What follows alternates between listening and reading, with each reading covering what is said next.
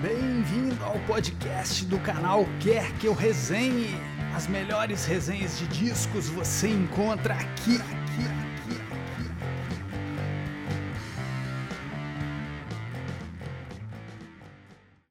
Olá, galera do Quer Que Eu Resenhe. Aqui é o Daniel. Hoje nós vamos começar aqui um novo segmento dentro do quadro de tops, né, do Top Top. E eu resolvi fazer o seguinte, já vou dar um spoiler aqui. É, eu vou fazer o meu top 5 álbuns por ano. Como eu ainda preciso fazer muito dever de casa dos anos 60 para trás, em geral, mas em particular dos anos 60 para trás, assim como do ano dos 2010 para frente também. É, eu só consegui fazer o meu primeiro top 5 a partir de 1968, que vai ser o de hoje. Então, de 1968 até o início dos anos 2000, eu vou a partir de hoje, né? E claro que eu vou revezar com outros quadros aqui, mas eu vou fazer o meu top 5 álbuns. E depois do último ano de cada década, né? Eu vou fazer o, o top 5 por década de álbuns e depois também vou fazer o. Vamos ver, isso ainda não está certo, mas eu devo fazer o meu top. Talvez top 5 acho que vai ser pouco, mas meu top 10 músicas por década. Mas pelo menos o de álbuns vai rolar. Enfim. É, então vou começar aqui por 1968. Vou de trás para frente.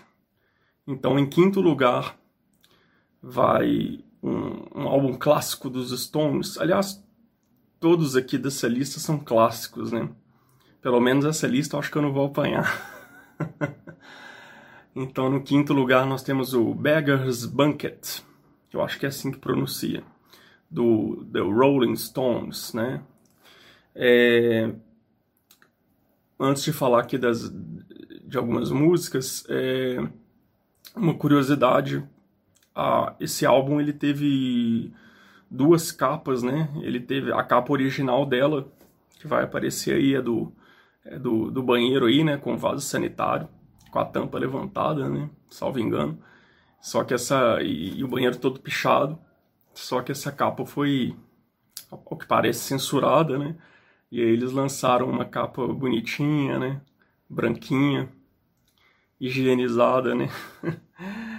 até com a letra toda bonitinha e tal. Uma capa quase que o, o outro extremo da outra. Então aí vai, vai constar as duas capas. É, o, os destaques aqui para mim desse álbum são é, a primeira faixa, né, que é um dos maiores clássicos do, dos Stones, né, o Sympathy for the Devil, é uma faixa que já foi muito regravada, influenciou outras tantas, né? Me engano, Guns N' Roses, né, regravou essa faixa. O Primal Scream, é, no clássico Screamadelica, é, emulou essa faixa, né? É, eu tô tentando lembrar aqui qual que é a música, em qual música que o Primal Scream é, ele deu uma chupada. Enfim, eu não consegui lembrar nem o nome do Robin Williams no outro vídeo, né? Mas é um, do, um dos hits lá, hits entre aspas, né, do Screamadelica, rola uma influência muito grande de Sympathy for the Devil, né. Essa música dispensa apresentações e grandes comentários, né. É, é um clássico do rock, né, não só dos Stones, e vou aproveitar aqui para indicar um filme, indicar um filme bem bacana, que tem uma cena ótima com que toca essa música, eu vou deixar até o link aqui para a cena, né? Quem não se importar de ter um pequeno spoiler aí, embora eu acho que não, não influencie na trama do filme, que é o filme Crazy. É, lou, aqui no Brasil é Crazy, Loucos de Amor, o Crazy com caps lock, né? E, e é, seria uma, uma sigla, né? E, e tem uma cena muito bacana que eles cantam. É, eles a Sympathy, Sympathy for the Devil. É, então fica a dica aí. tanto da música, né, se é que alguém não conhece, e do filme. A outra também clássica desse álbum é a Street Fighting Man, né, uma das músicas aí mais políticas dos Stones, né, não é muito a praia deles, mas essa daí tem tem uma um que aí de, de contestação, né, de crítica. É, salvo engano, o Jagger compôs a letra na época de manifestações em Londres, né, contra a guerra do Vietnã, alguma coisa assim, né. Acredito que as duas estejam na, em várias listas aí de melhores de todos os tempos, né. E, e falando em filme, essa música também tem um, um, filme que eu gosto bastante, né, que também é muito manjado e tal, que é o V de Vingança, né, V de, v de Vendetta, né. É, e, e, essa música toca lá, salvo engano, quando entra os créditos do filme, né? E, e ela me chamou atenção ali. Né? Eu não, não, sei se eu já tinha escutado antes, mas eu, quando eu vi ali no contexto do filme, eu falei, pô, que música bacana e tal. Eu fui correr atrás e tal, saber do que se tratava, enfim. Outras duas aqui que eu não vou entrar em maiores, deta maiores detalhes, é ótimo. é, mas que valem uma menção honrosa, eu tô colando aqui a No Expectations e a Stray Cat Blues. Essas são as quatro que eu mais gosto desse álbum. Em quarto lugar, agora sim talvez eu apanhe, né? Porque muitos colocariam ele em primeiro. Para muitos está em primeiro até os maiores de todos os tempos. É o The Beatles, mais conhecido como The White Album, né? o, álbum branco dos Beatles. É, acredito que para os fãs, né, se ele não for o melhor álbum, quem, quem para os fãs que eu digo, para os Beatlemaníacos, né, digamos, se não for o melhor álbum dos Beatles, ele é o segundo, no máximo terceiro, né. Eu, como não sou Beatlemaníaco, ele talvez não esteja nem no meu top 5. Ou se tiver, tá lá em quarto, quinto lugar, né. O meu álbum de estúdio preferido dos Beatles é o Help. É... Sobre o White Album, uma curiosidade, vai aparecer aí a capa que apareceu aí na tela, é, é a, é a prensagem número, deixa eu colar aqui, 000001 é, do, do álbum, né? As primeiras cópias elas foram numeradas e o, a primeira, primeiro ano mesmo, foi entregue ao Ringo Starr, veja só. E alguns anos atrás, não sei se 2015, 17, sei lá, parece que foi leiloado né, por mais de 500 mil libras. Faz, faz uma conta aí, né? Uma libra deve estar custando um milhão de reais, um milhão 272 mil reais, sei lá. Então, é uma boa grana, né? É um dos, é um dos vinis mais caros do mundo, né? É essa, exatamente essa cópia, né, que foi a primeira, a primeira cópia da primeira prensagem do White Album. Bom, dito isso, vamos aqui ao que mais interessa, que são as músicas, né? A minha música preferida do White Album é Julia. Aliás, não só do White Album, do, dos Beatles em geral, né? Que é a música do John Lennon, que era meu Beatle preferido. É, que é, né? meu Beatle preferido. E, e, essa música ele fez para a mãe, né? E de cara ela já tem um verso lindo, né? Que ele fala: metade do que eu digo é sem sentido, ou não importa, né? Meaningless.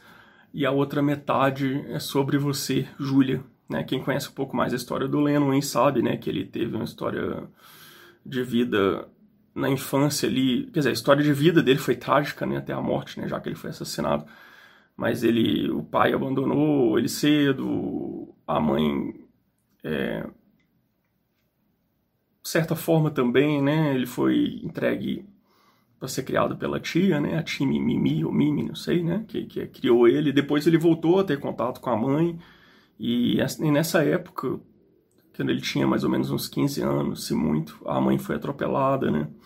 Então, justamente quando ele estava voltando a ter contato com ela, né, ele a perdeu, né. E tem até um filme, né, que conta essa história. É o Garoto de Liverpool, não sei, eu tô confundindo. Uh, depois eu coloco aqui. Eu não lembro que eu já assisti esse filme, mas agora eu não tô lembrado do nome, né, que conta a história ali do inicinho, né, pré-Beatles, né, como é que ele conheceu, quando ele conheceu o Paul, né, mas mais focado na vida do John ali, na, na, na, adolescência, né? Inclusive essa fase de reaproximação em relação à mãe. Outras aqui que eu vou destacar, Dear Prudence, que também é do John, né? É, que ele fez para Prudence, a irmã da, daquela atriz. Gente, eu, como eu disse, eu não lembrei o nome do Robin Williams, né? Eu devia. Esse, esse vídeo, esqueci de avisar, ele, ao contrário dos vídeos de resenha que eu geralmente faço, ele tá sendo muito informal, eu só fiz algumas anotações aqui, não tem um, um, roteiro bonitinho, então eu não estudei a fundo aqui os álbuns, é, mais, é quase que citando, né, o, o e ranqueando aqui meus álbuns e, e, músicas preferidas aqui de 1968, as músicas preferidas entre os meus cinco álbuns preferidos, né, é, mas enfim, daqui a pouco eu lembro, ou eu coloco aí na tela o nome da atriz, né, que ela que ela ficava, ele, na época que os Beatles estavam lá envolvidos com retiros espirituais na Índia e tal, e essa, a irmã dessa atriz ficava lá muito muito focada ali, né, na questão das orações, então ela não saía para se divertir, para brincar, para conversar, e aí o, o Lennon pegou essa vibe e fez a Dear Prudence, né, que é uma música linda, né, inclusive tem uma regravação muito bonita também da, do, do Silks and the Benches, né, vale a pena ouvir. Blackbird, claro, né, um clássico absoluto dos Beatles, né, composição do Paul, uma música lindíssima, né, mas também muito muito famosa, né. É, Revolution One do John, né, com esse nome, né, só podia ser do John, né. While My Guitar Gently, Gently Weeps, né, do, do George Harrison, claro, né, outro clássico dos Beatles, né, com solo de guitarra aqui que dispensa, né. Aliás, a guitarra toda dessa música, né, dispensa maiores comentários, né? É de embasbacar. Modern Nature Son, salvo engano, é do Paul, né? Helter Skelter do Paul, né? Talvez a música mais pesada dos Beatles, né? Tem toda aquela polêmica em torno da música, né? Charles, Charles Manson, etc. Eu não vou entrar aqui. E uma outra aqui menos badalada, mas que eu gosto também é Cry Baby Cry. Acho que é do Paul também. Claro que todas as músicas eram é, todas as músicas compostas pelo Lennon e ou é, e ou McCartney, né, como vocês sabem, ela era acreditada aos dois, mas a partir de um determinado momento era cada vez mais raro eles comporem juntos, né? Então, mas eles tinham esse acordo, né? Um sempre acreditava o outro, né? O, e geralmente quem canta é o compositor, né? Partindo aqui para o nosso pódio, medalha de bronze, Music from Big Pink, da The Band.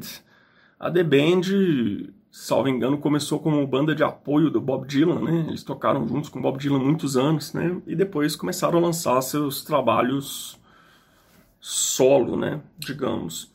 É, eu acredito que eles estouraram, né? Justamente na época do lançamento desse álbum.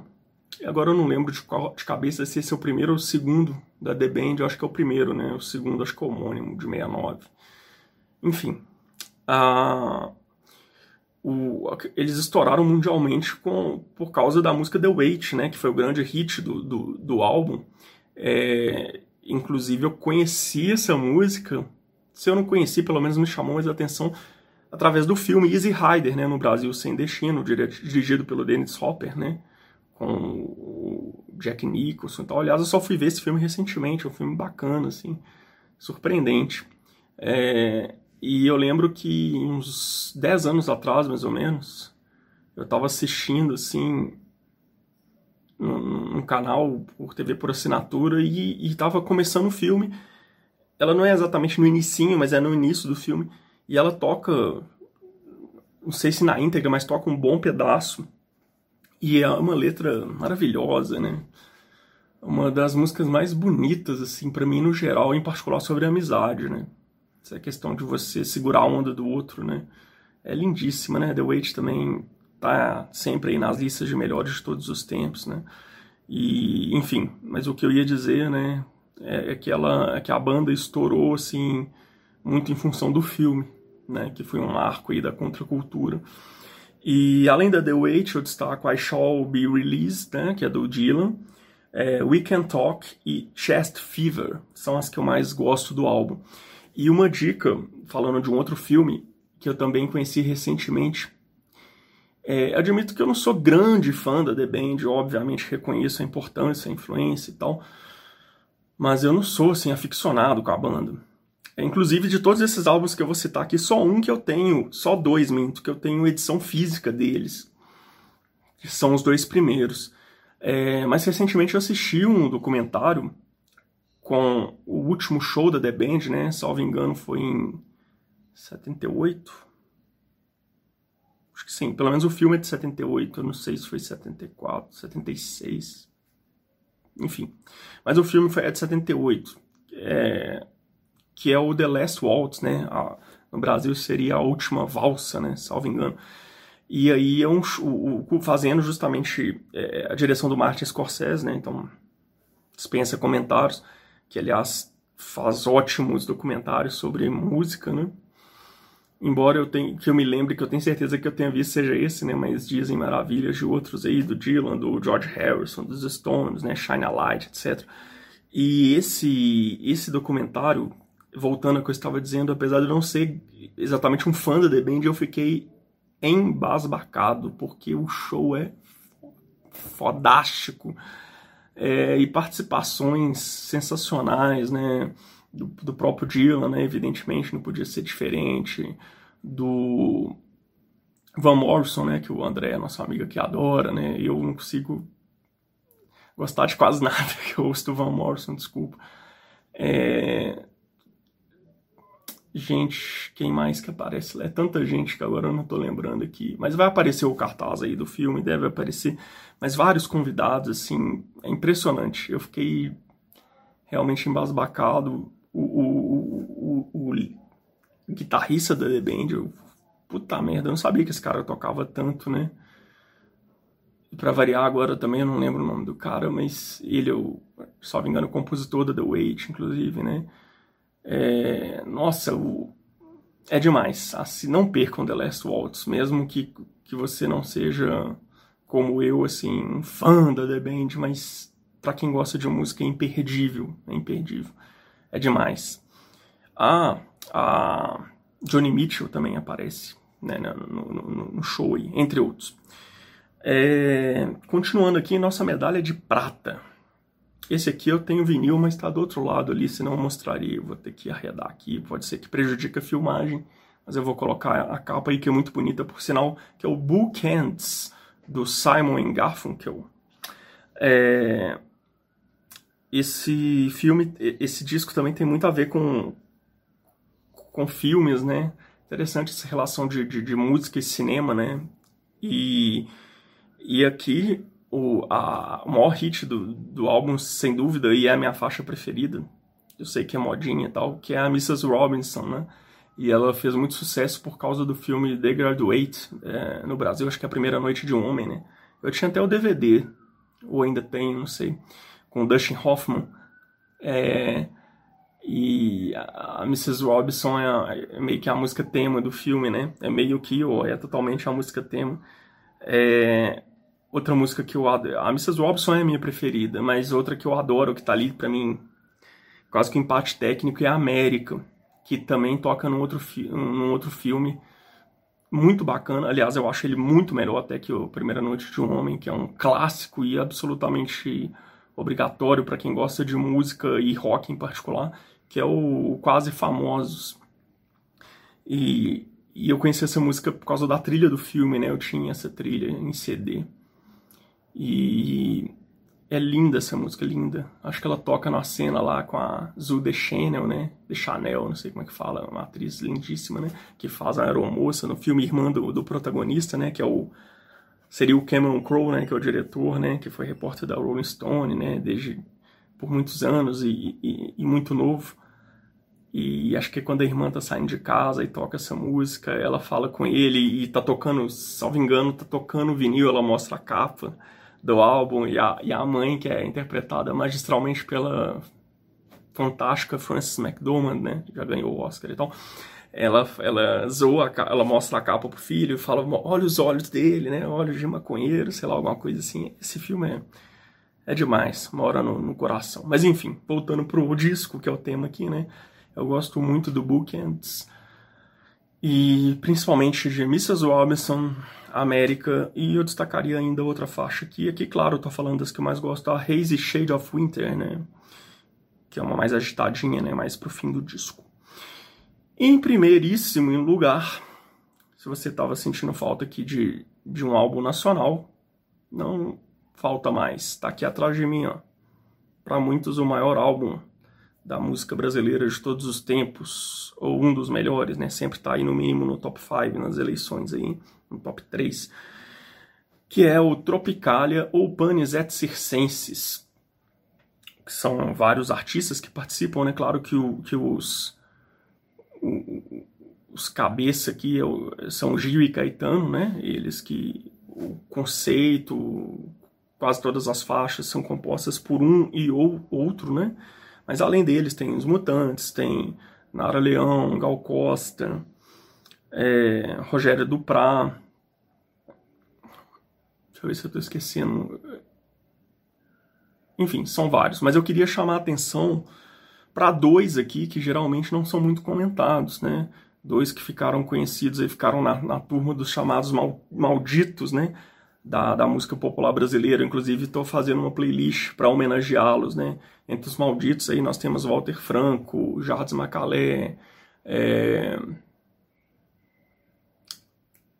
a minha memória, Epifano. O gente que lançou até disco com Caetano. Ah, eu vou colocar um nome aí para variar, não estou lembrando aqui. Enfim, mas eu quero destacar. É, é, Luiz Melodia também é considerado maldito, né? Mas eu quero destacar aqui os dois malditos que fizeram parte aqui da Tropicalia, né? Do movimento em particular do álbum.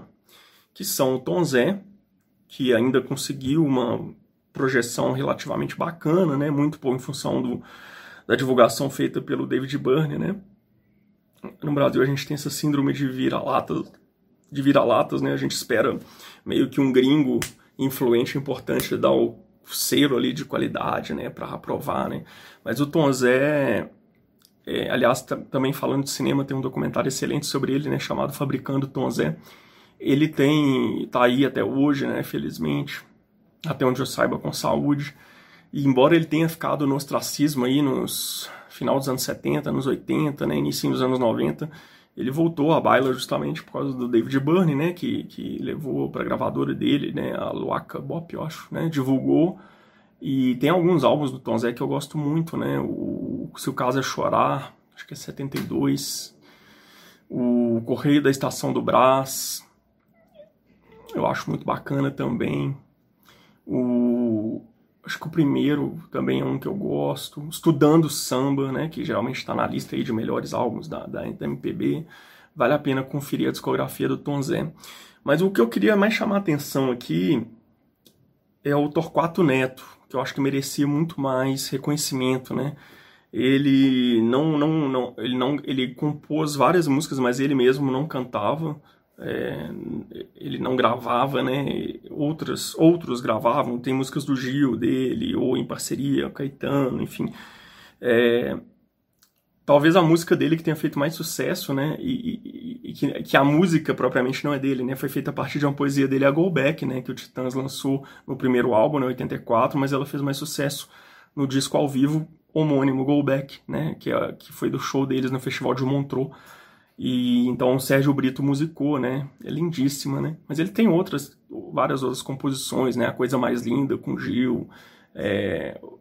Tem uma que eu gosto muito que é Todo Dia Dia D, é, que o Gil toca também. Tem várias outras, né? O Caetano fez uma música lindíssima, de certa forma inspirada por ele, né? Que é a Cajuína, quando ele encontrou o pai dele em Teresina, né? O, o Torquato Neto era piauiense. E o Torquato Neto, infelizmente, se foi muito jovem, né? Não vou lembrar é a idade exata, mas foi na casa dos 20 anos. Né? Infelizmente, ele cometeu suicídio. E tem um indico também um documentário muito interessante sobre ele, né? Chamado Todas as Horas do Fim. Eu tive a oportunidade de ver no canal Brasil, gostei bastante. E falando aqui das minhas músicas preferidas do álbum, aqui eu vou ser um tanto quanto óbvio, mas a que eu mais gosto é a Baby, né? Do Caetano, interpretada aqui pela Gal com backing com vocal aqui de apoio na backing vocals do próprio Caetano, né? Parque Industrial, salvo engano, do Tom Zé. Panis et Circenses, do, do Caetano, né, tocado aqui com Mutantes, e Geleia Geral do Gil. Essas são as que eu mais gosto. Bom, então é só isso tudo. Fica aí então meus álbuns preferidos de 1968. Espero que vocês tenham gostado. Comentários, cornetadas, likes, dislikes, deixem aí. Muito obrigado. Se cuidem, por favor, porque o bicho ainda tá pegando demais. E até a próxima. Nossas resenhas também estão disponíveis em vídeo no canal Quer Que Eu Resenhe no YouTube.